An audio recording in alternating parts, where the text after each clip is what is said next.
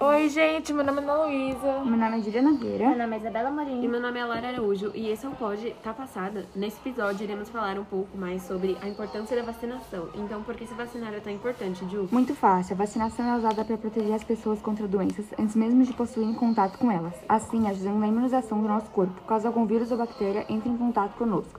O nosso organismo já terá como se defender devido aos anticorpos criados, promovendo a imunização. É, então, elas funcionam de modo que preparam o nosso sistema imunológico para produzir anticorpos. É utilizada a forma morta ou enfraquecida de micro-organismos como vírus e bactérias. E assim podemos evitar casos graves de doenças como sarampo, a meningite, a hepatite HIV e outras. Ah, e como curiosidade, a vacinação não é importante apenas para evitar a propagação do vírus. Ela também traz diversos benefícios, como aumentar a expectativa de vida. E além da imunização, as vacinas são importantes também para evitar que doenças se espalhem pelo mundo, pois se deixarmos de tomar, pode aumentar brutalmente a probabilidade de surtos, pessoas infectadas e de graves doenças imunopreveníveis. De acordo com o site lavras.edu.br, as vacinas já foram responsáveis por salvar 3 milhões de pessoas todos os anos. Isso é muita gente, né, galera?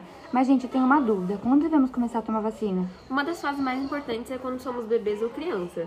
Mas é óbvio que quando somos adolescentes ou adultos também é necessário. É, até porque os adultos e adolescentes são os principais portadores, por exemplo, da meningite meningocócica, pois sua transmissão é pela saliva e partículas respiratórias, podendo então transmitir sem desenvolver a doença. Então, é importante a vacinação nessas faixas etárias, pois a meningite é uma doença muito grave que pode levar ao óbito, e a melhor forma de preveni-la é tomando a vacina. Não podemos esquecer de que se tomarmos a vacina uma vez, não significa que não teremos que tomar novamente, pois muitos agentes infecciosos possuem várias mutações, além de algumas vacinas necessitando de mais de uma dose.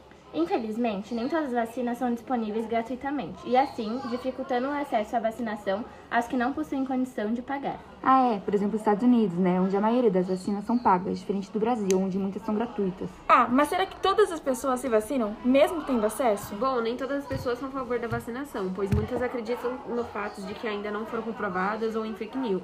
E ficam com medo de se vacinar, achando que causará algum malefício a ela.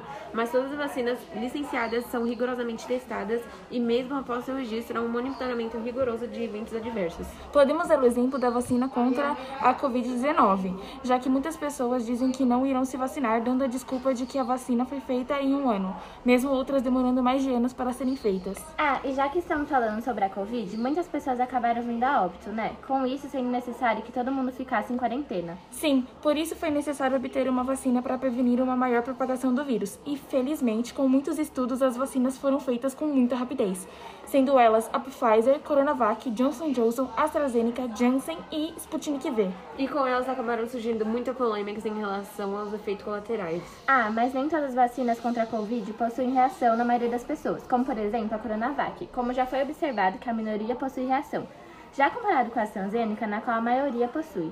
E, gente, os efeitos colaterais não surgiram apenas pelas vacinas contra a Covid-19, eles já eram vistos muito antes em outros imunizantes. Outro exemplo de um vírus que já citamos aqui é o HIV. Uma grande notícia é que no dia 19 de 8 de 2021 foram iniciados testes em humanos da vacina contra o HIV. E para quem não sabe, HIV é a sigla em inglês do vírus imunodeficiente humana causador da AIDS. Falando nisso, muitas pessoas não sabem a diferença entre elas, então vamos lá. O HIV é o vírus que causa AIDS. E outra informação importante é que muitos seropositivos podem viver anos com o vírus sem desenvolver a doença, mas essa pessoa pode transmitir o vírus através do sexo vaginal, anal, oral, sem preservativo, transfusão sangue contaminado, instrumentos perfuracortantes sem esterilizar e de mãe para filho durante a gravidez, como parto e amamentação. Uma curiosidade é que a pessoa que faz tratamento com antirretrovirais e tem carga HIV indetectável em exames durante seis meses no mínimo não transmite em relações sexuais.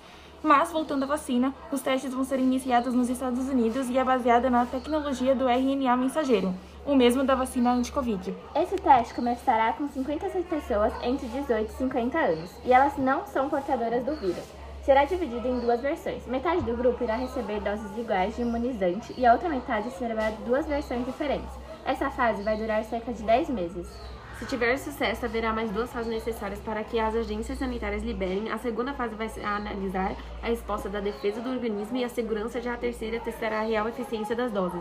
Essa vacina irá funcionar de uma forma que não estamos acostumados, pois irá ser usado como uma parte do vírus ou ele mesmo, mas inativo. Com isso, a tecnologia com RNA mensageiro irá instruir as células do corpo a produzir antígeno contra o vírus. Lembre-se que precisamos tomar a vacina do Covid-19, seja lá qual for, apenas tomem e fiquem seguros. Usem máscara e respeitem o próximo. Bom, gente, foi esse o episódio de hoje. Hoje. Espero que tenham gostado e até a próxima. E este foi o Tá passada!